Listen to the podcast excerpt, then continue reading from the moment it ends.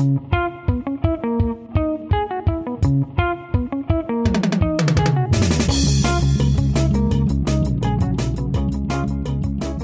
und herzlich willkommen bei einer neuen Folge von Petajoule, dem Podcast der österreichischen Energieagentur. Wieder aus dem virtuellen Aufnahmestudio, diesmal aber mit einer neuen Software und damit hoffentlich auch ähm, mit einer besseren Tonqualität. Die Tonqualität war bei unserer letzten Ausgabe zum Thema Stahlerzeugung in der klimaneutralen Zukunft ja eher leider bescheiden. Aber inhaltlich war das eine äußerst spannende Folge und das zeigen auch die Zahlen. Mit Stand heute haben wir mehr als 1100er Downloads und Streams gehabt. Das ist äh, Petajoule Rekord und dafür wollen wir uns auch sehr herzlich bedanken. Die Latte liegt also hoch, was unsere heutige Sendung betrifft. Und wenn Sie das jetzt hören, dann haben Sie sich wahrscheinlich auch nicht vom Titel beirren lassen und das ist gut so. Es geht heute nämlich um das Flow-Based Market Coupling. Auf Deutsch die lastflussbasierte Marktkopplung. Welche Märkte werden da gekoppelt? Strommärkte. Genauer Marktplätze für den Großhandel mit Strom. Und zwar jene von Belgien, Frankreich, Luxemburg, den Niederlanden, Deutschland und Österreich.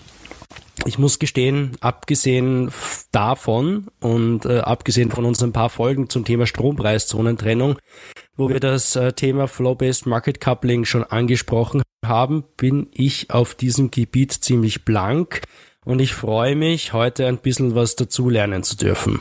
Mein Name ist Christoph Dollner-Gruber. Ich arbeite bei der österreichischen Energieagentur und ich habe heute zwei Gäste bei mir, die sich im Stromhandel zum Glück sehr gut auskennen. Ich beginne äh, mit meiner Kollegin Karina Knaus. Wiederkehrende Hörer und Hörerinnen kennen sie ja schon von vielen anderen Peter Schul Folgen.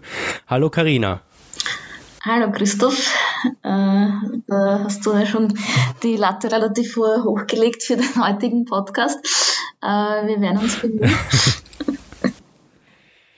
Karina, schön, dass du wieder bei uns bist. Äh, für jene, die dich noch nicht kennen, kannst du dich bitte ganz kurz vorstellen? Ja, gern. Äh, mein Name ist Karina Knaus und ich leite bei der österreichischen Energieagentur das Center Volkswirtschaft, Konsumentinnen und Preise. Und eben auf der Preisseite äh, beschäftigt uns das Thema Flow-Based Market Coupling jetzt schon relativ lange, eben weil es ganz zentral für die Preisbildung im Strommarkt ist. Super, hallo Karina. Äh, und dann haben wir auch wieder einen Gast bei uns, äh, Edgar Röck. Herzlich willkommen, Herr Röck. Ja, hallo und danke für die Einladung.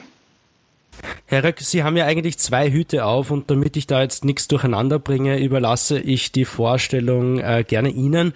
Was sollen unsere Hörer und Hörerinnen über Sie wissen? Ja, mein Name ist Edgar Röck. Ich arbeite für das Unternehmen Tivak Tiroler Wasserkraft AG in Innsbruck ich bin dort verantwortlich für den Energiehandel und die Energiewirtschaft, für den grenzüberschreitenden Stromhandel.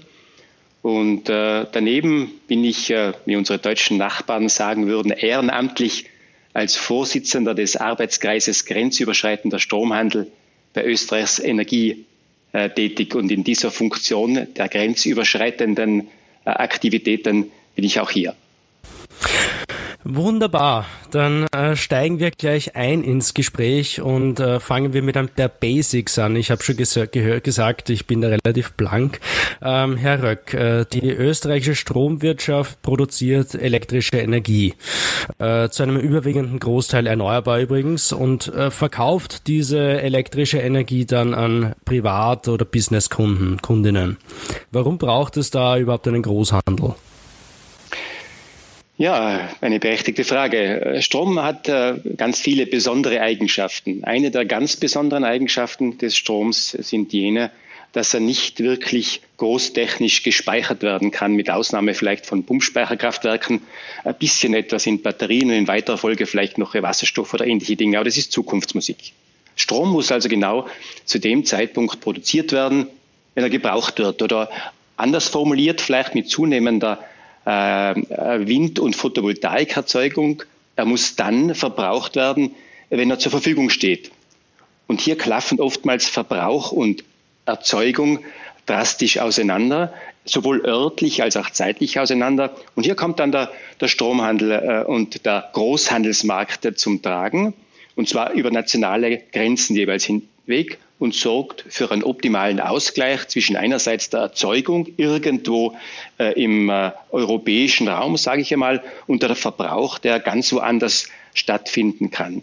Dieser Großhandelsmarkt bzw. die Akteure auf diesem Großhandelmarkt sorgen dafür, dass man optimal die vorhandenen Assets entsprechend gestionieren kann und dass man in Summe dann für möglichst äh, äh niedrige äh, Gestehungskosten, wenn Sie so wollen, äh, für die Vertriebskunden in Europa sorgen kann. Der Stromhandel ist also, oder der Großhandelsmarkt allgemein, ist im Prinzip so etwas wie eine Drehscheibe für Erzeuger und Vertriebskunden. Er ist ein Instrument zur Sicherung des Marktzuganges und vor allen Dingen eben, ich habe es schon ein bisschen angesprochen, zur Stabilisierung der Preise auch auf dem Endkundensektor. Okay, eine, eine Drehscheibe. Ähm, also, Karina, kannst du uns ein bisschen einen Überblick geben, wie diese Drehscheibe prinzipiell aufgebaut ist? Ähm, wir sprechen ja nicht von einem österreichischen Großhandel, sondern Österreich ist eingebettet in einen, einen größeren europäischen Markt. Kannst du uns ein bisschen erklären, wie das funktioniert? Mhm, ja, gerne. Äh, wie du sagst, Österreich ist, ist eine Gebotszone, äh, sagen wir, äh, im, im Stromhandel. Äh, also Gebotszone bedeutet, bedeutet eine Zone, wo es eben einen Preis gibt. Äh, äh, wir handeln aber auch natürlich mit, mit anderen Ländern, beziehungsweise in diesem System der Marktkopplung. Ich würde aber vielleicht noch bevor wir, bevor wir darüber sprechen, einen Schritt im, äh, zurückgehen, äh, ein bisschen vielleicht über die Produkte und, und Marktsegmente, weil der Stromgroßhandel eben, das ist eigentlich nicht nur nicht nur ein Ding sozusagen oder was nur einen Preis gibt, sondern da gibt es eben eigentlich äh, unterschiedliche Marktsegmente. Das beginnt mit, mit dem untertägigen Handel. Also ich kann jetzt handeln für äh, die nächste Stunde. Äh, geht dann in den Day-Ahead-Markt. Das ist eigentlich das, was, was wir uns heute anschauen werden. Also sprich, ich, ich handle heute oder nehme heute in der Auktion teil für den Morgen, also den Liefertag morgen. Und dann gibt es eben noch eine Reihe von äh, Terminmarktprodukten, sogenannten Futures, äh, auch Forwards, äh, wo ich mich eben äh, absichere sozusagen gegen zukünftige Preisschwankungen. Der Herr Röck hat schon erwähnt, das ist ein ganz wichtiges Instrument, auch um Preisstabilität zu gewährleisten. Ähm, und äh, das sind eben so grob die, die unterschiedlichen Marktsegmente. Äh, was aber den, den Day-Ahead-Markt äh, wahrscheinlich so so relevant macht, ist einfach, dass ganz zentral für die Preisbildung eigentlich in allen Marktsegmenten bei allen Produkten ist. Also auch wenn ich am Intraday Markt tätig bin, schaue ich, was ist Day-Head passiert, wie habe ich mich dort positioniert.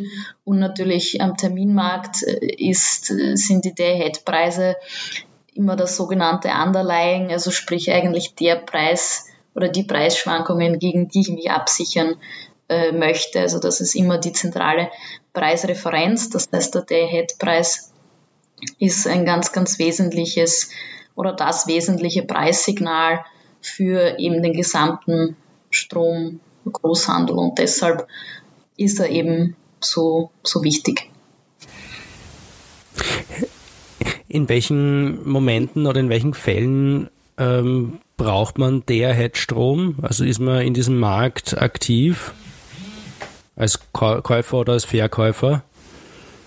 Im Prinzip ist es, äh, ich meine, das, äh, das Preis äh, oder der, der Markt, ähm, wo man natürlich die Kapazitäten, also die Erzeugungskapazitäten vermarkten kann, ähm, aber natürlich auch auf der Nachfrageseite. Also äh, ich würde jetzt mal sagen, teilnehmen äh, tun wohl alle, die im Stromhandel ähm, aktiv sind. Ne? Ich meine, wie man sich in welchem Markt positioniert, das ist ja, sage ich mal, eine eigene äh, Wissenschaft unter Anführungszeichen äh, äh, und macht eben den, den Stromhandel letztendlich au, aus auch. Ja.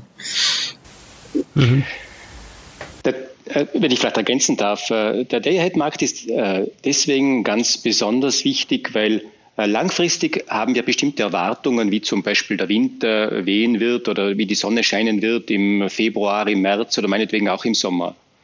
Die Prognosen werden umso besser bzw. werden dann ersetzt durch Istwerte.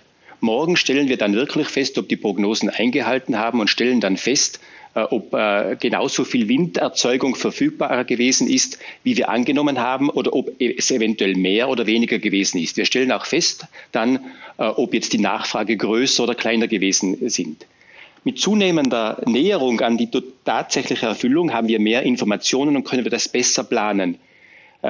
Diese diese äh, äh, besten Prognosen, also die besten sind natürlich immer im Nachhinein äh, zu erstellen, aber die besten Prognosen liegen normalerweise vor für den nächsten Tag. Hier haben wir gute Wetterprognosen, gute Zuflussprognosen und gute Nachfrageprognosen.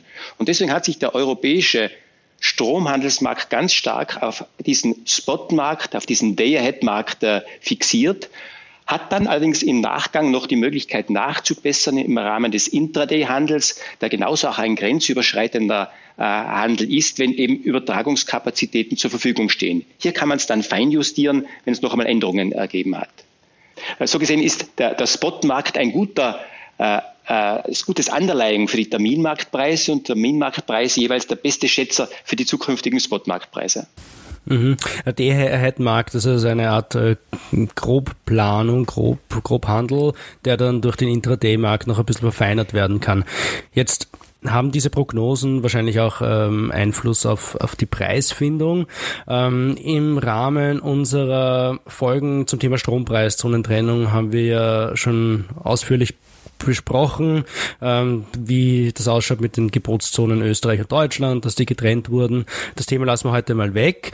Ähm, aufmerksame Hörer können sich aber vielleicht noch dran erinnern, dass wir damals über einen Algorithmus gesprochen haben. Ein Algorithmus namens Euphemia. Und Carina, der ist ja wesentlich, wenn es darum geht, wie sich äh, der Preis bildet in diesem Day-Ahead-Markt. Kannst du uns erklären, was es damit auf sich hat? Ja, also in Europa haben wir eben die sogenannte Marktkopplung äh, oder das Single Day Head Coupling, SDSC. Das heißt eigentlich äh, 95 das deckt 95 Prozent des Verbrauchs, also wirklich fast ganz Europa ab. Und äh, für diese Länder, für all diese Länder bestimmt eben äh, Euphemia oder der Algorithmus Euphemia im Endeffekt über den Marktkopplung, Marktkopplungsprozess die Day-Ahead-Preise. Das äh, CWE, Flow-Based Market Coupling, äh, das du anfangs auch erwähnt hast, äh, mit den teilnehmenden Ländern, Belgien, Niederlande, Österreich, Deutschland und so weiter, Frankreich. Äh, das ist sozusagen auch Teil dieses äh, Flow-Based Market Coupling und äh, berücksichtigt aber die Kapazitäten anders ähm, äh, in dieser speziellen lastflussbasierten Weise.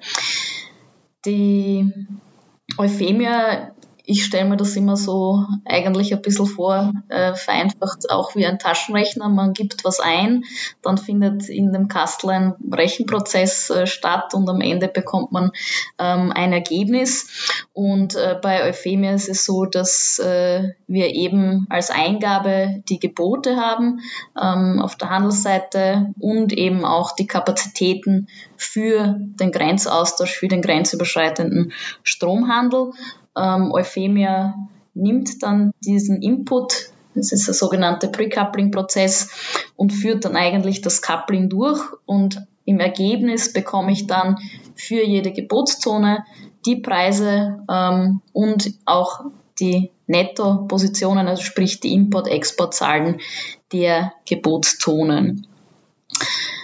Vielleicht noch ein Wort, äh, was, was in dieser CWE, also in der Central West Europe Region, jetzt so besonders ist eben.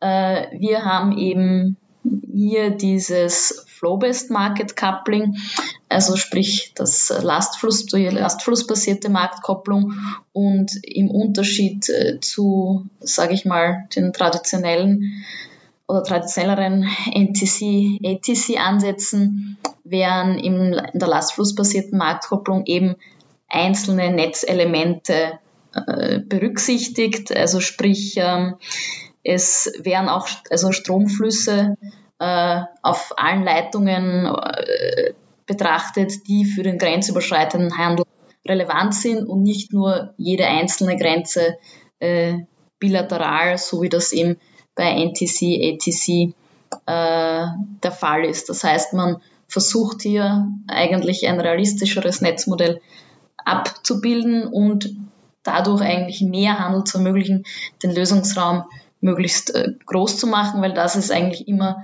das, das letztendliche Ziel von Euphemia und auch von der Marktkopplung generell ist eigentlich möglichst viel Handel zuzulassen vor dem Hintergrund, dass nicht unendlich viele Leitungen haben. Das ist eigentlich mhm. das, was der, der, der, der Zweck von diesem ganzen System eigentlich ist.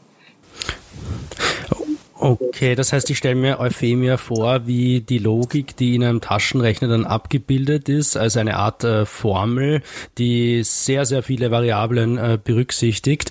Ähm, Bevor ich jetzt äh, darauf eingehe, welche Akteure es in diesem Umfeld gibt und äh, wer diese Sachen in diesen Taschenrechner eigentlich eingibt, Karina, äh, noch eine kurze Rückfrage. Das Ergebnis, das dann rauskommt, sind, sage ich mal, ist ein Preis für jeden dieser Gebotszonen. Das heißt, für Österreich kommt dann ein eigener Preis raus. Genau. Kann ich genau. mir das so genau. vorstellen? Also das ja. ist eben in Euro pro MWH. Genau, unser zonales Modell. Mhm ähm, es gäbe natürlich auch, äh, theoretisch gibt es auch nodale Modelle, wo es äh, für jeden Netzknoten eigene Preise gibt.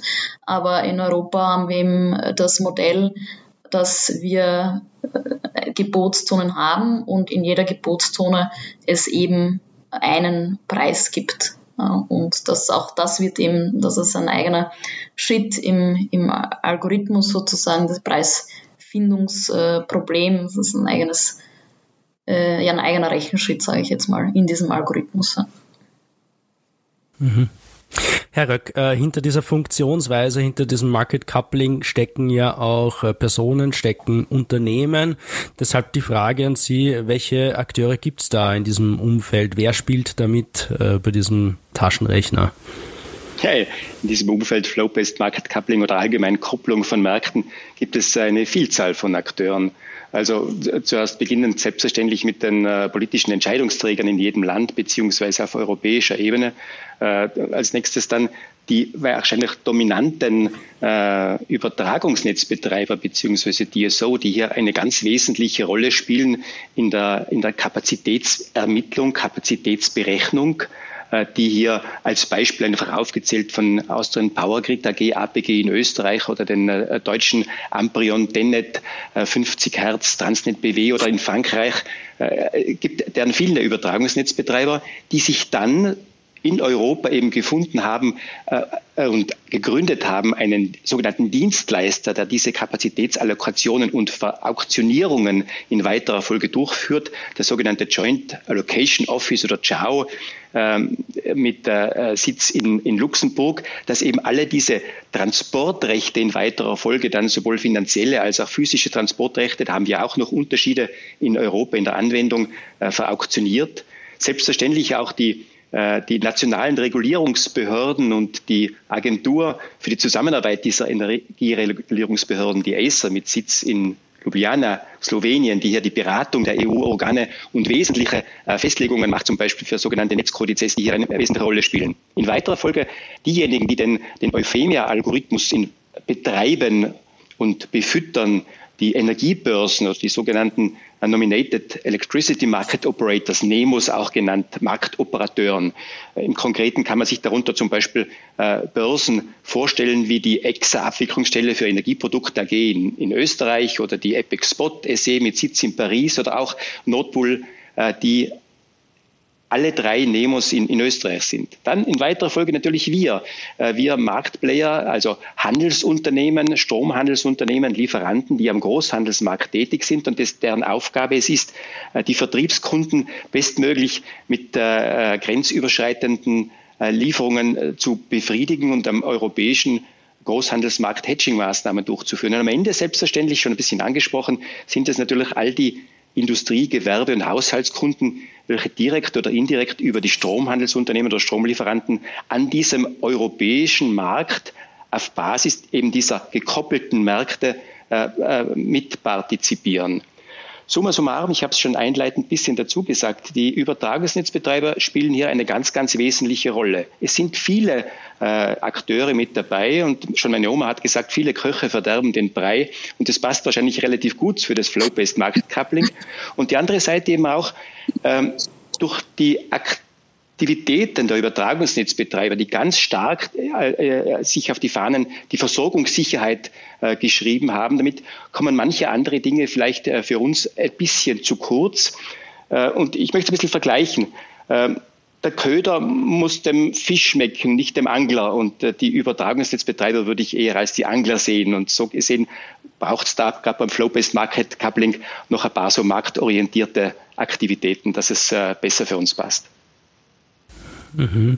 Und wo, wo, wo sind da die limitierenden Faktoren auf Seiten der Übertragungsnetzbetreiber? Das heißt, kann man sich das so vorstellen, dass die Bescheid geben, ich habe morgen noch so und so viele Kapazitäten in den Netzen frei und das ist dann eine quasi eine Restriktion, die ich einbringe in diesen Algorithmus? Ja, vereinfacht ausgesagt, ja, selbstverständlich. Das heißt, Sie haben äh, gemeinsame Netzmodelle, Sie haben Restriktionen, Sie haben äh, sogenannte kritische Netzelemente und derlei Dinge mehr. Sie haben eine Prognose zu erstellen, wie denn der Einsatz summa summarum für, die nächsten, äh, für den nächsten Tag der, der Assets der Erzeugungsunternehmen und der äh, Kunden sein wird. Und daraus abgeleitet gibt es dann auf Basis der Netzrestriktionen Informationen, die dann weiterverarbeitet werden können und müssen im Rahmen eben des Euphemia-Algorithmuses äh, durch die, äh, durch die äh, Börsenplätze, durch die Nemos und die, durch die Marktoperateure. Okay, super. Karina, gehen wir ein bisschen äh, mehr auf diesen Algorithmus ein. Äh, starten wir mal damit, äh, wer da eigentlich dahinter steckt. Wer hat diesen Algorithmus denn programmiert? Ja, also den Algorithmus, also eigentlich ist der Algorithmus äh, kein, kein neuer, sondern es gab schon, schon den, den ursprünglichen Algorithmus Cosmos. Das war der von, von damals war glaube ich noch die X, Vorgänger der Apex. Und äh, aus dem heraus ist dann 2011 äh, begonnen worden, an Euphemia zu arbeiten. Euphemia äh, wird von Ensight programmiert. Das ist ein Unternehmen mit Sitz in, in Belgien und äh, gehört aber den Börsen. Also äh, von dem her, es ist die Endzeit sozusagen, sind die Dienstleister und äh, Euphemia muss man sagen, das ist jetzt kann man sich als, als große Software vorstellen auch. Ähm, das heißt, das ist jetzt auch nicht aus, sondern das wird einfach laufend äh, weiterentwickelt. Da gibt's immer wieder neue Releases, immer wieder Updates ähm, und auch wenn sich etwas, etwas ändert, äh, im System zum Beispiel, also kommen äh, neue größere Leitungen etc. dazu, dann äh, muss auch hier immer, immer natürlich umprogrammiert werden, der Algorithmus angepasst werden. Das heißt, das ist, das ist eigentlich nie, nie aus sozusagen, hier zu programmieren. Ja. Die Input-Parameter, also das, was man eingibt in diesen Algorithmus, Karina, die sogenannten Restrictions, die werden dann aber eigentlich täglich äh, festgelegt, wenn ich das richtig verstehe, und zwar von den TSOs, den Übertragungsnetzbetreibern, den Nemos und auch natürlich äh, die Gebote der Händler äh, fließen da ein, oder? Genau, also die, die Gebote mhm. fließen eben ein über die, über die Börsen, über die Nemos. Äh, äh, da kommen sozusagen die Markt, kommt die Marktseite rein. Ähm, aber eben auch ganz, ganz zentral ist eben äh, das, was die Übertragungsnetzbetreiber einpflegen, nämlich die Daten zu den äh, Kapazitäten für den grenzüberschreitenden Stromhandel. Äh, da kommen eben äh, sogenannte äh, CB-Files äh, in das System, also eigentlich bevor die Marktkopplung losgeht. Äh, CB, das sind die Critical Branches, die kritischen Netzelemente. Ähm, und hier steckt eben sehr viel von der Erwartung der, der Übertragungsnetzbetreiber der TSOs drinnen, wie sich das Netz eben äh, entwickeln wird, auch wie die Erzeugung sich entwickeln wird. Der Herr Röcker hat es eh schon erwähnt. Ähm, und genau diese Daten ist eigentlich ganz, ganz wesentlich, weil das steckt eben den, den Lösungsraum eigentlich ab für Euphemia, weil es kann nur innerhalb dieser Restriktionen dann ähm, gehandelt werden. Und äh, was, was da auch immer ein bisschen für mich immer den Knopf im Hirn äh, auch äh, auslöst, ist ein bisschen ein, ein Henne und Ei, weil die TSOs machen eigentlich Prognosen darüber, wie sich die Erzeugung entwickeln wird. Darauf basierend werden Kapazitäten äh, äh, oder verfügbare Kapazitäten äh, und das Netzmodell erstellt und eigentlich dann auf Basis dessen geben dann die Händler ja erst nachher ihre Gebote ab und entscheiden, welche Erzeugungsanlagen äh, laufen werden. Das heißt, ähm, das ist äh, eine gewisse zyklische Komponente sozusagen. Ähm, aber das liegt dem in der Natur der Sache, dass wir diese Kapazitäten und diese Restriktionen eben vorher schon äh, wissen müssen, damit ähm, Euphemia eben äh, rechnen kann. Und dann gibt es auch noch äh, ein paar regulatorische Vorgaben, äh, die sind aber mehr oder weniger fix und auch Anforderungen aus den einzelnen Ländern, zum Beispiel zu bestimmten Gebotstypen, äh, weil, wie gesagt, Euphemia eben jetzt nicht nur Zentraleuropa abdeckt, sondern de facto fast äh, ganz, ganz Europa. Mhm. Also ich glaube, ich habe mittlerweile verstanden, dass da sehr, sehr viele Akteure daran beteiligt sind. Ähm, dass diese Flow-Based Market Coupling und der dahinterliegende Algorithmus äh, Euphemia also sehr relevant sind.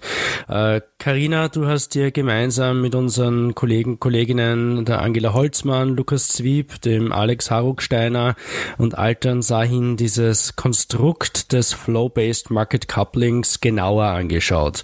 Und zwar im Auftrag eben von Österreichs Energie. Ähm, Herr Röck, die Frage an Sie. Wieso äh, ist das Thema für Österreichs Stromwirtschaft äh, so interessant?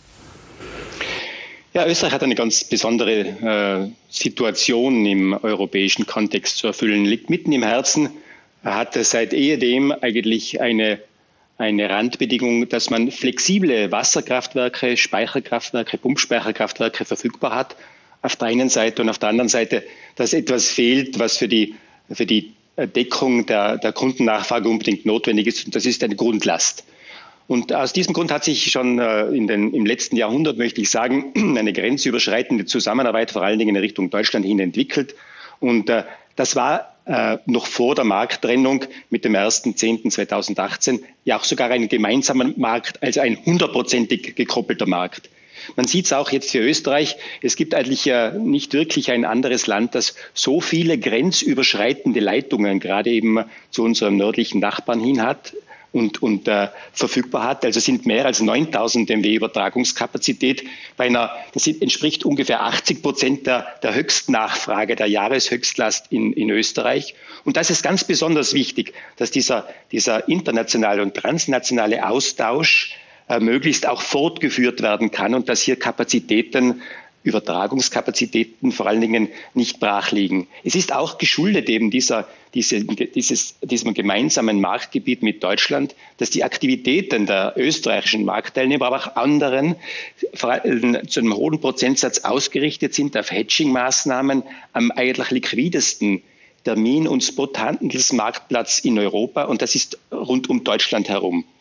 Hedging-Geschäfte sowohl für Erzeuger als auch für, für Kunden, für Endkunden finden nach wie vor, weil es in Österreich nicht wirklich einen Terminmarkt gibt, finden nach wie vor zum extrem hohen Prozentsatz eben in Deutschland statt. Und da braucht man eben genau dazu dann entsprechende Prognosen und Erwartungshaltungen, äh, Kalkulationen darüber, wie sich denn in weiterer Folge dann, wir haben vorher gesprochen vom Day-Ahead-Markt, wie sich denn die Transportkapazitäten dann äh, bewirtschaften lassen durch die Übertragungsnetzbetreiber, beziehungsweise wie sie am Ende für die Marktseite zur Verfügung gestellt werden. Also diese grenzüberschreitenden Aktivitäten sind, von uns, sind für uns von, von ganz äh, großer Bedeutung, um hier eben in Summe äh, Effizienzen nutzen zu können und die Kosten im Sinne von einem volkswirtschaftlichen Zugang eben möglichst gering halten zu können. Okay, Karina, äh, ich frage jetzt dich ein bisschen, worum es im Projekt gegangen ist. Ähm, soweit ich das verstehe, wolltet ihr das Modell dieser Preisfindung besser verstehen. Äh, wie seid ihr das angegangen? Genau, es, es ging einerseits darum, das Modell der Preisfindung zu verstehen, aber eben auch äh, ganz, ganz starker Fokus war das Thema im Transparenz. Also äh, wie transparent äh, ist das Flow-Based Market Coupling und äh, was kann man noch besser machen. Äh, ja, das waren so die, die wesentlichen Fragestellungen. Was wir gemacht haben, äh, wir haben natürlich als erstes die Marktkopplungsprozesse auch analysiert und dargestellt. Und dann haben wir uns eben äh, ganz stark mit dem Thema Transparenz äh, beschäftigt. Und äh, dazu haben wir eigentlich zwei Zugänge gewählt. Ähm, einerseits haben wir jetzt, ich sage mal, als Energieagentur ein bisschen äh, die, die Außenansicht eingebracht, auch unsere natürlich wissenschaftliche Zugangsweise zu dem Thema, weil wir als Energieagentur natürlich, wir handeln nicht, wir sind nicht am Markt aktiv. Das heißt, wir sind jetzt mal Eingang gesagt, okay, was, was gibt's, wie ist das aufbereitet, äh, kann man sich hier zurechtfinden, wie findet man sich zurecht, äh, findet man die Daten, die Informationen, die man braucht, wo findet man sie, ähm, also das war sozusagen unsere Analyse. Und dann haben wir aber auch versucht, bestmöglich auch die Sicht der Händler natürlich mit einzubeziehen und zu sagen, okay, wie sehen das die, die eben im Markt sind und die sich damit eigentlich laufend und täglich beschäftigen. Und äh, das äh, haben wir mit Hilfe von interaktiven Workshops, auch mit Fragebögen, äh, versucht zu berücksichtigen. Und aus diesen zwei Zugängen hat sich dann sozusagen ein Gesamtbild ergeben und äh, das ist eigentlich so, dass man sagen kann, der, äh, das Flow-Based Market Coupling äh, ist einfach nur mit einem sehr, sehr erheblichen Aufwand äh, nachvollziehbar. Ähm, also das war eigentlich äh, unser Hauptergebnis, äh, dass hier die Transparenz für auch eben gerade so einen komplexen und so einen wichtigen und so einen zentralen Prozess ähm, einfach nicht ausreichend ist. Also ich weiß jetzt nicht, ich kann, kann noch schon ein bisschen ins Detail gehen. Ähm, also die, die Daten äh, und Informationen und Plattformen, das ist auch sehr sehr divers, teilweise verstreut, auch innerhalb einer Plattform. Ähm, also auch bei JAO, äh, Röck hat es erwähnt, ein ganz Joint Allocation Office, eine zentrale Plattform fürs Flow-Based Market Coupling. Ähm, aber auch dort zum Beispiel. Das war diese Einrichtung der Übertragungsnetzbetreiber, wenn ich mich richtig erinnere, oder? Ja, genau, also die Transport. Mhm. Äh, Kapazitäten äh, vergeben werden, ja. wo sich auch die äh, viele Daten zum, zum Flow-Based Market Coupling äh, eben finden. Aber selbst innerhalb dieser einen Plattform gibt es zum Beispiel keinen einzelnen Zugriffspunkt zu Daten, sondern die sind innerhalb einer Plattform verstreut. Und dann gibt es aber noch einfach äh, viele unterschiedliche Plattformen, ähm, auf denen relevante Informationen äh, vorhanden sind. Und aufgrund dieser, sage ich mal, Verstreutheit ähm, ist es mit einem vertretbaren Aufwand ähm, einfach ähm, sehr, sehr schwer oder eigentlich nicht möglich, ähm, die Dinge nach äh, zu vollziehen und äh, zu verstehen. Also sprich, äh, bis man die Dokumente findet, wenn man sie findet, äh, äh, hat man einfach schon sehr, sehr hohe äh, Such- und Transaktionskosten. Also es ist einfach schwer hier mhm. äh, die Dinge äh, zu finden oder welche Dokumente sind das zum Beispiel oder welche Daten sind das, die man da finden muss? Also Dokumente natürlich die Beschreibung von den Prozessen, vom Algorithmus, von mhm. der Funktionsweise, auch die Beschreibung von den Daten ähm, und natürlich bei den Daten, das sind die ganzen Informationen natürlich zu den kritischen Netzelementen, äh, äh, zu den äh, Nettopositionen, natürlich dann auch den Preisen, mhm. äh, äh, ähm, aber auch die, die Dokumente oder die Daten, äh, sage ich mal, auch im Zeitablauf, also diese ganzen Matrizen, die erstellt werden, die werden ja nicht einmal erstellt, sondern öfters. Ähm, also äh, diese Informationen gibt's auch und es, es sind viele Daten da. Also unser Outcome war eigentlich nicht so sehr dass wir jetzt per se die große Lücke haben, äh, wo was nicht da ist, aber es ist einfach äh, sehr, sehr gut äh, versteckt beziehungsweise wenig dokumentiert und sehr, sehr schwer äh, zugänglich. Und das verursacht eben diese hohen äh, Such- und Transaktionskosten. Und äh, da sage ich ihm auch als Volkswirtin, ähm, sind eben auch diese Such- und Transaktionskosten, ähm, die sind auch Teil der Wohlfahrt. Ja? Also auch wenn wir sagen, Euphemia äh, äh, optimiert äh, die, die Wohlfahrt. Also ja, das tut innerhalb der Systemgrenzen, aber äh, Und Wohlfahrt, wo, wie, wie, was kann man sich unter Wohlfahrt äh, vorstellen? Äh, also ich meine jetzt der Wohlfahrt im, also im ökonomischen Kosten Sinne. Also optimal, ja. Mhm. Der, der gesamte Überschuss oder die volkswirtschaftlichen Kosten nutzen. Ja. Und da würde man eben die, die Such- und Transaktionskosten auch ähm, eigentlich mhm. mit reinrechnen. Ja. Und deshalb ähm, äh, ist es einfach ganz, ganz wichtig, hier äh, das zugänglich machen und die, die Transparenz zu erhöhen, weil sich das auch einfach sehr negativ auf die Markteffizienz, das Marktvertrauen ähm, und auch den Wettbewerb ähm, auswirkt. Also das ist ja dann auch Stichwort Level Playing Field, gerade für kleine Marktteilnehmer äh, äh, dann eine riesige Barriere, äh, wenn die Dinge mhm. nicht gut zugänglich sind.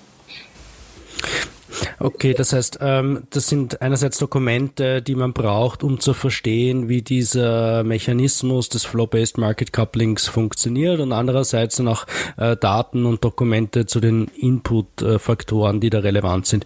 Äh, sind diese Informationen kostenlos erhältlich oder braucht man da irgendwelche Zugänge, die kostenpflichtig sind?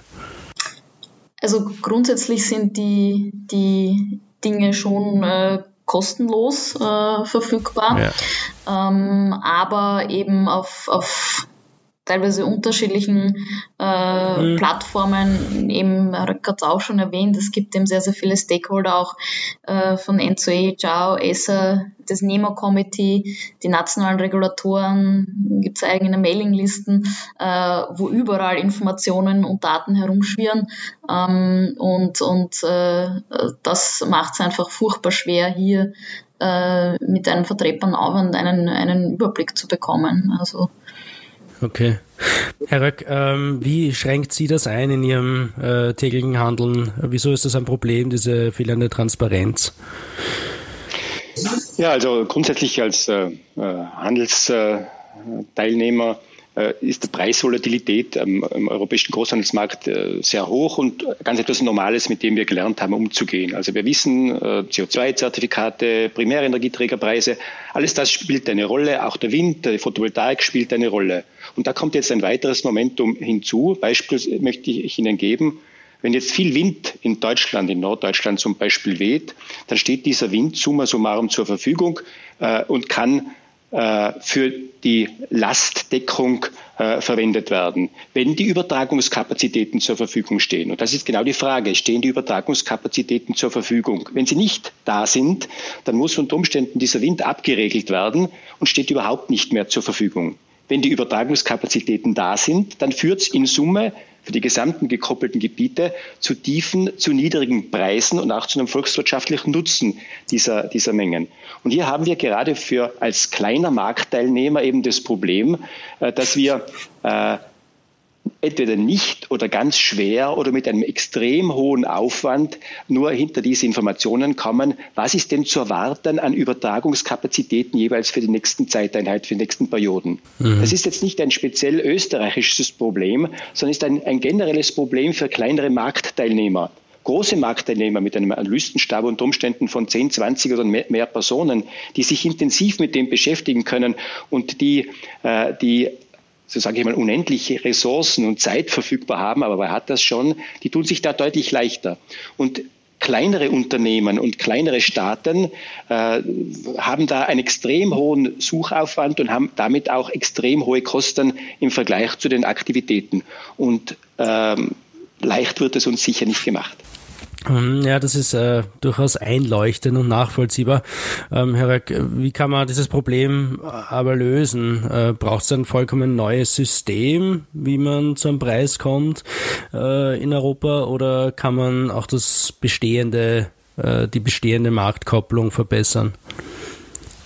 Ich glaube, man kann die bestehende Marktkopplung verbessern. Es ist der Flow-Based Market Coupling ist grundsätzlich mal in der Theorie sowieso ein sehr interessanter Zugang. In der Praxis sind aber viele Dinge im Zusammenhang mit Flow-Based Market Coupling schwierig und diese diese schwierigen Dinge, die kann man, äh, kann man leichter machen. Einer der Punkte, die Frau Dr. Knaus hat es bereits angesprochen, sind relativ einfach realisierbar, nämlich indem man mehr Transparenz reinbringt, indem man nachvollziehbare, einfache äh, Key Performance Indicator zum Beispiel zur Verfügung stellt, das schärft das Vertrauen, das führt dazu, dass man es besser versteht, dass man es besser nachvollziehen kann. Ich möchte ein Beispiel auch geben. Bibi Langstrumpf rechnet, äh, oder rechnet in ihrem Lied, das kennen Sie wahrscheinlich alle, mhm. äh, 3 mal 2 gibt 4, äh, äh, plus 3 gibt 9. Mhm. Das Ergebnis mag richtig sein, ähm, aber es ist nur dann als äh, falsche Rechnung oder als nicht richtiger Zugang ausmachbar, wenn man wirklich den Algorithmus kennt und wenn hier die Transparenz offengelegt wird. Bibi Langstrumpf äh, macht's vor, singt's vor und damit kann man es nachvollziehen.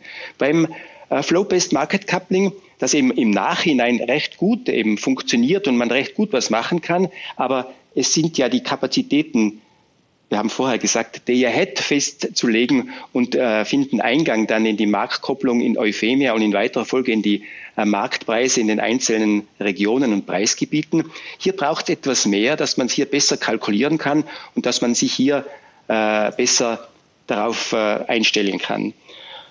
Aber äh, Verbesserungen allgemein, Sie haben äh, Weihnachten steht vor der Tür. Wir haben auch hier dies, äh, die Sache eben den Unterschied zwischen den äh, finanziellen Transporten und den äh, physikalischen Transportrechten. Wenn ich mir was wünschen könnte, dann würde ich auch für für die Kopplung Österreichs zu den Nachbarländern lieber auf physikalischen. Aber das ist ein, ein, ein anderes Thema, mit dem man sich einmal getrennt auseinandersetzen könnte. Okay, das heißt, ähm, im Endeffekt äh, kann man gar nicht feststellen, ob das Ergebnis gut oder richtig war äh, oder nicht, weil es eben diese Transparenz nicht gibt. Ähm, Sie haben angesprochen KPIs. Äh, wird zum Beispiel ein so ein KPI beschreiben, äh, wie viel äh, Übertragungskapazität aktuell noch äh, zwischen Norddeutschland und Süddeutschland frei ist? Wäre das so ein, ein, ein KPI oder was kann man sich da darunter vorstellen? Ja, also es hat im Rahmen der Studienerstellung hat äh, Frau Dr. Knaus und ihre Kolleginnen und Kollegen äh, einige Vorschläge geliefert, wie so mhm. äh, Key Performance Indikatoren ausschauen könnten. Das wäre ein Zugang. Wir werden zum Beispiel im Stromhandel von unseren Kunden, Vertriebskunden gefragt, ja, funktioniert denn das Ganze mit dem Flow-Based Market Coupling? Wir wissen, es kommt täglich ein Preis raus. Ob mhm. dieser Preis wirklich dem volkswirtschaftlichen Optimum entspricht, das kann ich schlecht beantworten. Das wäre mhm. aber eine wertvolle äh, Untersuchung wert und man kann nicht jeden einzelnen äh, Tatbestand immer nachrechnen, aber es äh, gibt konkrete Vorschläge für sehr passende Key Performance Indikatoren, mit denen man sich einfach ein Bild machen kann. Funktioniert es gut? Funktioniert es weniger gut? Haben wir Verbesserungsbedarf? Okay. Karina, was könnte man äh, da konkret verbessern? Wie ist das möglich?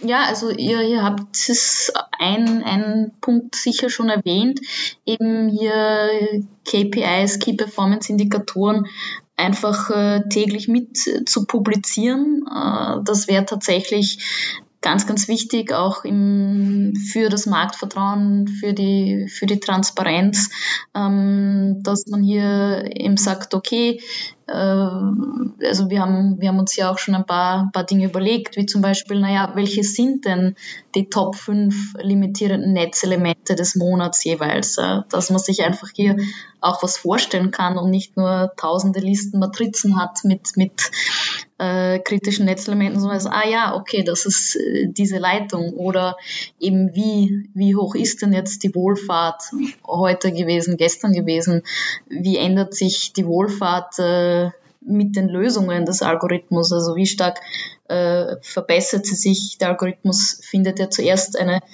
erste Lösung sozusagen und, und verbessert dann diese Lösung äh, immer mehr, bis die Rechenzeit einfach aus ist. Äh, und ähm, wie ändert sich zum Beispiel hier die Wohlfahrt bis zur finalen Lösung? All diese äh, Indikatoren, die würden eben äh, die, die Transparenz und das, das Marktvertrauen äh, massiv verbessern. Ähm, und daneben aber haben wir auch eine Reihe von, von Vorschlägen entwickelt. Das geht, sind eigentlich teilweise recht banale Dinge wie Namenskonventionen für Dokumente oder ein Archiv, damit man weiß, welche Fassungen von Dokumenten jetzt noch gültig sind und welche äh, zum Beispiel die Vorversion ist, weil manchmal möchte man auch wissen, okay, wie war denn das eigentlich von einem halben Jahr und was hat sich jetzt geändert durch den neuen Prozess, durch ein Euphemia-Update. Ähm, es gibt ja auch sehr, sehr viele Änderungen äh, in dem Prozess, äh, die man teilweise, das haben, haben wir auch gesehen, ähm, teilweise gar nicht mitbekommt, wenn man sich nicht ganz intensiv damit beschäftigt. Und ähm, äh, und ich glaube auch ganz, ganz wesentlich eigentlich wäre, sich überhaupt auch einmal ein Nutzungskonzept äh, äh, zu überlegen. Also wir haben ja hier eine, eine Zielgruppe, sage ich mal, die diese Daten und Informationen nutzen. Das ist ja nicht für die allgemeine Öffentlichkeit, sondern das sind ja schon Experten und Expertinnen. Und wie man eigentlich für die am besten bedienen kann, so dass es nutzerfreundlich ist, dass die Dinge da sind. Ähm, das wäre eigentlich, sage ich mal, so ein bisschen der, der erste Schritt eigentlich, um hier dann wirklich die Transparenz äh, verbessern zu können. Und wenn wir jetzt sagen, äh, auch ein, ein Weihnachtswunsch wahrscheinlich, äh, natürlich in einer idealen Welt hätten wir den, den oft zitierten One-Stop-Shop, wo einfach alle Informationen und Daten äh, systemisch an einem Ort verfügbar sind, verlinkt sind miteinander, ähm, HTML-Fassungen, die alle äh, up-to-date verlinkt sind, so dass man nicht tausend PDF-Varianten hat, wo man eben nicht mehr weiß, welche die gerade rezente ist. Also ähm, äh, hier gibt es einfach ganz, ganz äh, viele Möglichkeiten. Ähm, aber wie gesagt, auch mit kleinen Dingen äh, äh wie Namenskonventionen und Archiven könnte man eigentlich schon viel äh, zu einer Verbesserung äh, der Transparenz beitragen. Mhm. Ich meine jetzt, so wie ich das verstehe, ist ja ein Teil des Problems, dass die Informationen zwar verfügbar sind, aber äh, bei unterschiedlichsten Organisationen und Plattformen liegen. Ähm, Jetzt erschwert das natürlich auch äh, den Prozess, äh, die Ergebnisse dieser Studie, nämlich die Kritikpunkte an diesem System, äh, an die richtige Person, an die richtigen Unternehmen zu adressieren, weil es so viele gibt. Welchen Baum muss man denn jetzt anbellen, um Verbesserungsvorschläge abliefern zu können, Karina? Grundsätzlich äh, glaube ich, ist vielleicht auch eine, eine Frage für, für den Herrn Röck. Ähm, jetzt aus unserer Sicht äh, äh, sind wir natürlich immer bereit, die, die Studienergebnisse auch, auch mit äh, zu verbreiten, auch die Inhalte zu, zu präsentieren. Ähm, es gibt auch eine eine englische Version äh, der Studie, weil ich glaube, dass hier auch ganz, ganz wichtig ist, äh, dass man das ähm, entsprechend eben äh, auf europäischer Ebene einbringt, weil es eben auch ein, mhm. ein europäisches Thema ist. Okay, Herr Röck, ähm, an wen adressiert man jetzt diese Verbesserungsvorschläge? Ja, die, also äh, vorweg, die, die Studie hat äh, eine Reihe von Ansätzen für Verbesserungen einmal aufgezeigt, äh, für Organisation, Transparent, Flow-Based Market Coupling, Dokumentation, ähnliche Dinge. Äh, mir ist wichtig zu betonen, dass es jetzt nicht darum geht, irgendwelche Schuldzuweisungen zu machen, sondern es darum geht, dass man wirklich diese Verbesserungen, die zum Teil wirklich low-hanging fruit sind, die man relativ rasch erreichen kann und die, die nicht so einen großen Aufwand darstellen würden, schnell äh, anspricht und dann umsetzt. Unsere Adressaten dafür sind eigentlich auf europäischer Ebene zu finden. Das ist N2E, das ist CHAO, das sind die Übertragungsnetzbetreiber äh, in den jeweiligen Regionen, das ist auch Acer, aber auch die nationalen Regulierungsbehörden. Es braucht verbindliche Vorgaben, deren Vollzug dann auf nationaler Ebene eben äh, zu machen ist. Wir haben deshalb auch schon äh, im Rahmen der Studienerstellung die auf nationaler Ebene die APG und, und die E-Control als Bündnispartner äh, laufend informiert und mit einbezogen und haben auch äh, deren Unterstützung, dass man äh, auf EU-Ebene dann diese Punkte als Verbesserungsvorschläge, wenn Sie so wollen, einbringen kann. Als allgemeine Bündnispartner in Europa, wir sind gut vernetzt über Eurelectric, über die Market Parties Plattform und ähnliche Organisationen, wo wir das einbringen wollen, weil das zentrale zu adressierende Gremium am Ende das ist eigentlich die Core Consultative Group. die ist ein Gremium mit Vertretern aus den Übertragungsnetzbetreibern, DSOs, den nationalen Regulatoren sowie auch eben den Börsen und äh, Marktteilnehmern allgemein. Das ist, das, Haupt, äh, äh das ist der Hauptfokus, um hier etwas zu erreichen, weil es ja nicht ein österreichisches Problem ist, sondern es ist diese mangelnde Transparenz ein europäisches Problem und auch europäisch eben dann zu lösen. Mhm. Ich meine, sehen die anderen Länder das ähnlich, die in dieser äh, CWE Region sind? Hat es schon einen Austausch auch gegeben, Beispiel mit äh, Holland, äh, Niederlande, ähm, deutschen Kollegen auch? Es hat einen Austausch, es gibt einen fortwährenden Austausch eigentlich dazu, mhm. aber es ist hier im Rahmen dieser Studienerstellung, es sind auch andere mit einbezogen worden dazu, andere äh, Unternehmen, andere äh, Vertreter, andere ja. Länder mit einbezogen worden. Aber summa summarum geht es jetzt darum, das entsprechend zu fokussieren und noch einmal in einem breiteren Diskussionsprozess eben mit den involvierten Akteuren, die ich vorher aufgezählt habe, hier für alle Betroffenen eine, eine äh, möglichst gute, eine verbesserte äh, Lösung hinsichtlich Dokumentation, Organisation und Transparenz hinzubringen. Und da sind wir, glaube ich, in einem guten Schulterschluss mit vielen anderen in Europa. Okay, super. Na, dann drücke ich die Daumen, dass das gut aufgenommen wird, dass es gelingt und auch umgesetzt wird. Ähm, Herr Röck, zum Abschluss will ich noch ein bisschen einen Blick in die fernere äh, Zukunft werfen, äh, wieder auf eine allgemeine Ebene zurückkommen. Die Sie haben es auch schon angesprochen, die Energiewelt, die Strombranche ist in einem großen Umbruch. Ähm, es gibt starke Ausbauszenarien, was Wind und Photovoltaik betrifft. Was sind Ihrer Meinung nach die drei größten Herausforderungen, die äh, jetzt auf Ihr Feld, den grenzüberschreitenden Stromhandel in den nächsten Jahren dazukommen? Ja, die Energielandschaft ist ganz, äh, ganz generell, möchte ich sagen, im, äh, in, in Bewegung und das seit vielen Jahren in Bewegung. Also Klimaschutz ist, glaube ich, das Thema Nummer eins und, äh, und äh, strahlt dann aus auf ganz viele andere Punkte. Wenn ich das jetzt als äh, erstes jetzt als Überbegriff äh, habe, dieses, dieser Klimaschutz, dann wird es in weiterer Folge, Sie haben es angesprochen, gerade noch weitere Investitionen und Ausbauten in Richtung Erneuerbare, vor allen Dingen Photovoltaik, die sehr gut akzeptiert ist europaweit, und Windkraftwerke ergeben. Das hat zur Folge, dass äh, immer mehr und gerade 2030, 2050, wenn man so weit mal in die Zukunft blickt, wird es ganz dominant sein, dass man ganz, ganz viele ich möchte sie so bezeichnen, 0 Euro JMWH Arbeitspreistechnologien vorfinden würde. Das heißt, das bisherige Prinzip dieser Merit-Order-Bildung, äh, welche Kraftwerke sind denn, äh, sind denn die billigsten und die werden dann abgerufen, das wird es nicht mehr geben. Damit mhm. ist auch die Fragestellung, ist einer der wesentlichen Punkte, der Zweckmäßigkeit des allgemeinen Energy-Only-Markets, Kapazitätsmärkte als Stichwort. Das wird eine Herausforderung, das zu finden. Der nächste Punkt dann dazu, das ist der heute auch schon ein bisschen angesprochen, die Frage nach dem Netzausbau. Diese Ausbauten und Investitionen in erneuerbaren Energien ziehen automatisch und sofort auch massive Investitionen oder Investitionsbedarf in Übertragungsnetze, in Verteilnetze nach sich. Die Energie muss transportiert werden. Sie kann nicht wie früher am gleichen Ort äh, verbraucht werden, wenn man nicht sehr viel Geld in die Hand nimmt. Dieses Nachhinkern haben wir gerade in Österreich mit der Salzburg-Leitung oder ähnlichen Leitungen auch in Deutschland äh, schon mehrfach gesehen. Das wird eine wirkliche Herausforderung, hier das nachzuziehen. Und am Ende über alles äh, drüber dann noch das allgemeine Thema der Versorgungssicherheit.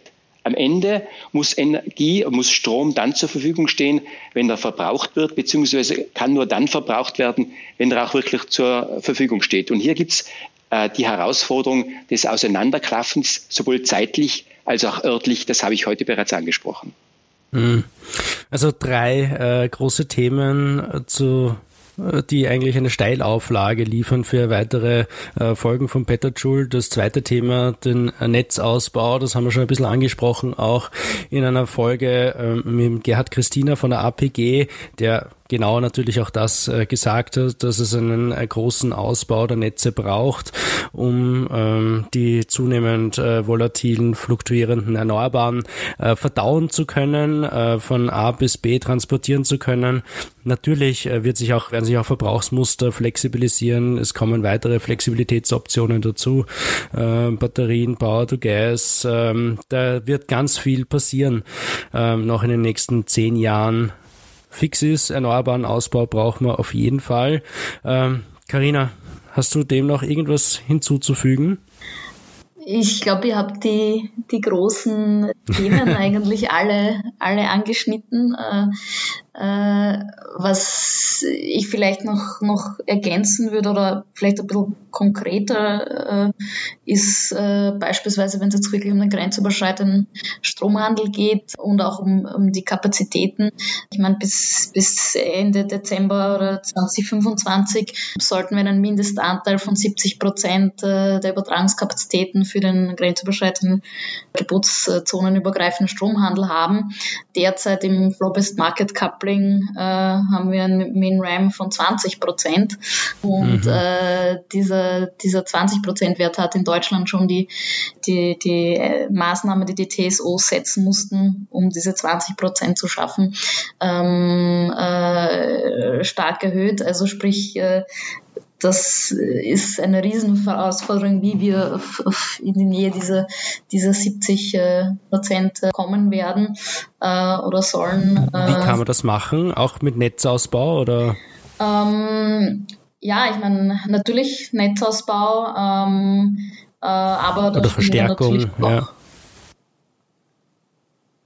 stehen natürlich auch Themen des, des äh, Marktdesigns, der ganzen äh, Flobest äh, oder des Gebotszonenzuschnitts, sage ich jetzt mal, im Raum. Also äh, manche, manche Länder haben ja schon angekündigt, dass sie äh, ernsthaft darüber nachdenken, sich auch aufzusplitten. Ja, also da wird sich einfach viel, viel verschieben, äh, glaube ich, in dem System auch, das wir jetzt haben und, und wie der Herr Röck schon sehr gut dargestellt hat, ist aber vor, vor all diesen Änderungen, die jetzt sowieso anstehen mit äh, Core und den 70 Prozent, haben wir aber eigentlich darüber die große Frage des Marktdesigns, nämlich wie kann unser Marktdesign dann überhaupt 2030, 2040 aussehen. Also und das finde ich eigentlich ganz, ganz spannend, dass wir hier so ein bisschen an, an zwei Enden arbeiten und drüber aber die Frage haben, wo wir sagen, na gut, aber wie, wie geht es dann eigentlich überhaupt weiter? Und äh, das, glaube ich, wird uns noch einiges an, an Hirnschmalz kosten eigentlich, weil ich glaube, diese Frage ist, ist nicht gelöst aus meiner Sicht.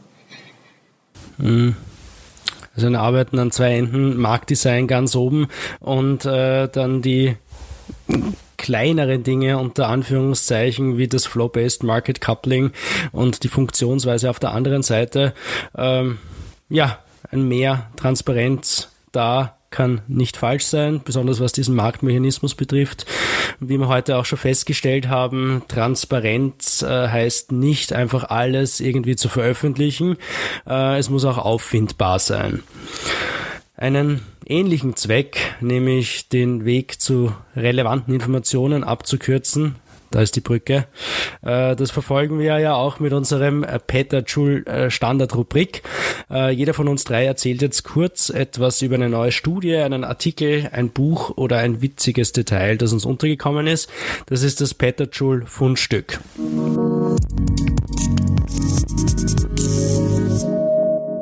Herr Röck, haben Sie uns ein Fundstück mitgebracht? Ja, das habe ich sehr gerne. Also im Zusammenhang mit dem mit dem vorliegenden Entwurf zum Erneuerbaren Ausbaugesetz und der EEG neu in Deutschland äh, bin ich wieder auf eine, eine Studie äh, gestoßen, weil sie auch dort zitiert worden ist, äh, vom Fraunhofer Institut in Freiburg, Deutschland. Sie ist zwar schon aus dem Februar 2020, aber sie hat, glaube ich, eine ganz besondere Relevanz, wenn wir gerade die letzten paar Minuten Revue passieren lassen und das Thema erneuerbare Energie so ähm, verinnerlichen.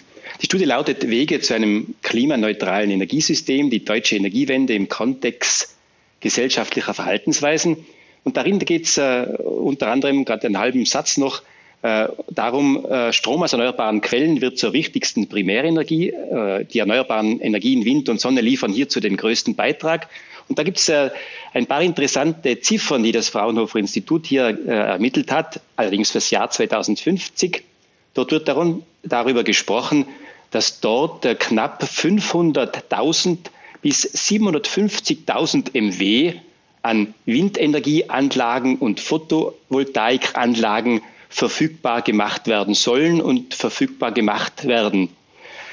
Äh, diese rund 500.000 äh, bis 750.000 MW ins Verhältnis gebracht zu der deutschen Nachfrage, die aktuell bei rund 70.000, wenn ich jetzt einmal rund MW liegen, die werden unser Transportsystem und unser Flow-Based Market Coupling ganz nett fordern.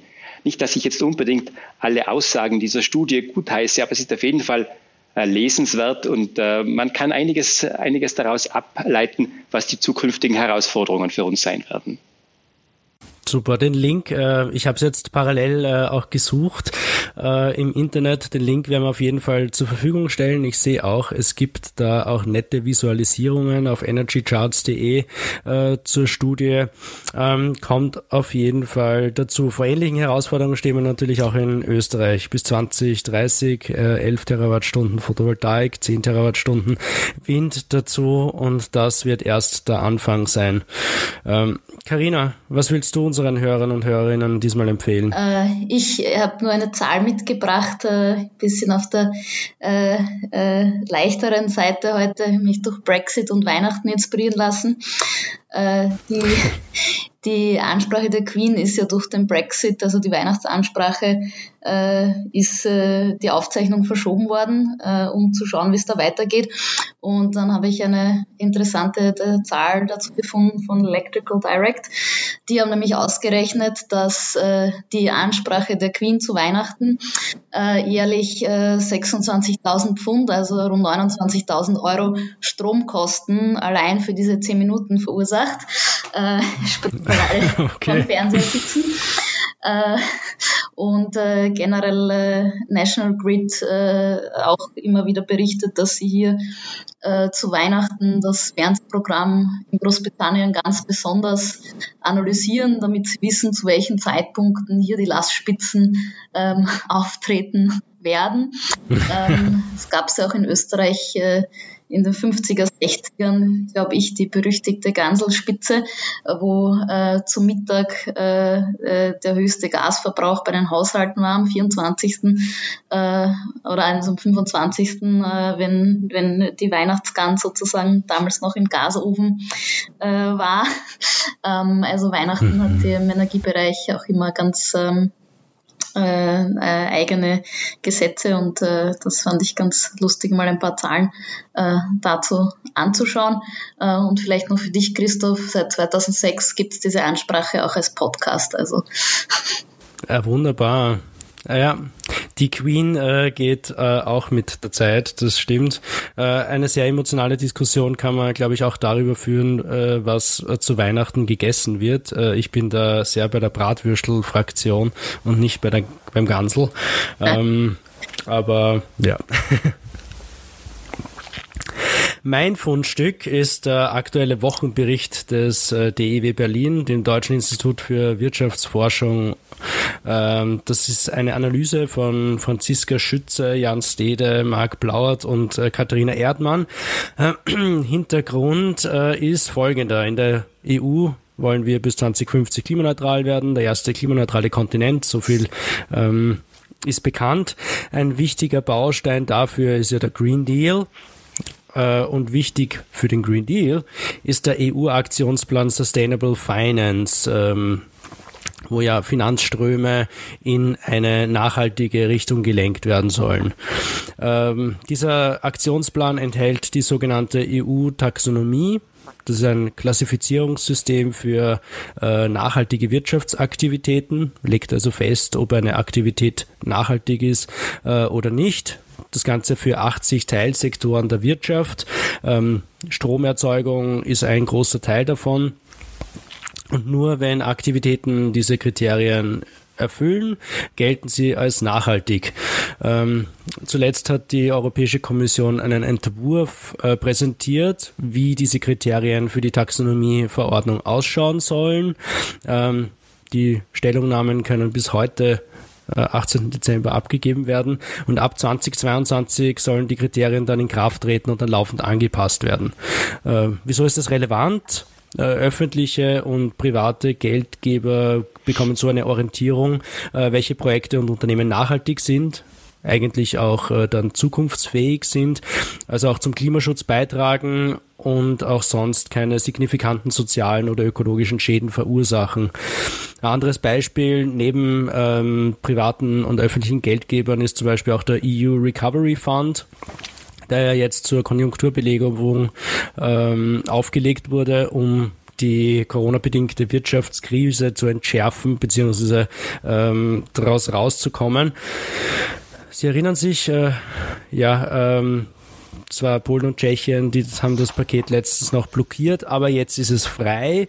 Äh, wie auch immer, äh, 750 Milliarden schwer ist das Paket und 30 Prozent davon müssen dem Klimaschutz zugutekommen.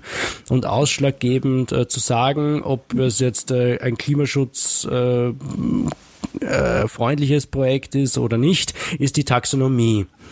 Unternehmen, die nachweislich grüne wirtschaftliche Aktivitäten haben, wäre es künftig also leichter haben, an Geld zu kommen.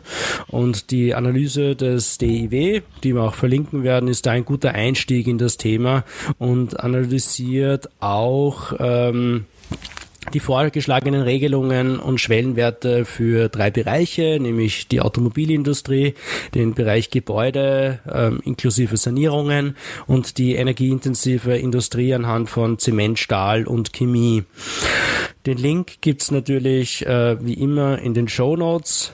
Mal schauen, ob wir auch diese 26.000 Pfund äh, von Direct Electric, Electric irgendwo unterbekommen.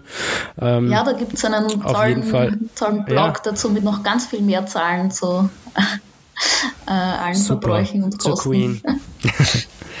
Schön. Ja, das war's auch schon wieder mit unserer heutigen Folge. Wir waren im europäischen Stromgroßhandel unterwegs. Ich habe einiges gelernt, äh, verstehe dieses System jetzt ein bisschen besser und hoffe doch, dass ich über die Weihnachtstage nicht wieder alles vergesse. Und wenn doch, dann höre ich mir die Folge einfach im Jänner nochmal an. Ich bedanke mich sehr herzlich bei meinen Gästen, bei Edgar Röck äh, von der TIVAG, heute hier als Vertreter von Österreichs Energie und bei Karina Knaus, meiner Kollegin aus der Energieagentur und unserer Auskennerin für Energiemärkte. Danke fürs Kommen. Vielen Dank für die Einladung. Danke, Christoph. Äh, ich wünsche euch, Ihnen und auch unseren Hörern und Hörerinnen schöne Feiertage, einen guten Abschluss dieses verrückten Jahrs, auf dass wir im nächsten Jahr zumindest die Gesundheitskrise möglichst schnell loswerden. Bei uns geht's auch dann wieder weiter im Jahr 2021 mit einer dritten Staffel von Petterjoule. Diese Ausgabe wurde produziert von Laura Fanschek, Klaus Kreiger und mir. Halten Sie uns die Treue, alles wird gut. Bis bald bei Petterjoule, dem Podcast der österreichischen Energieagentur.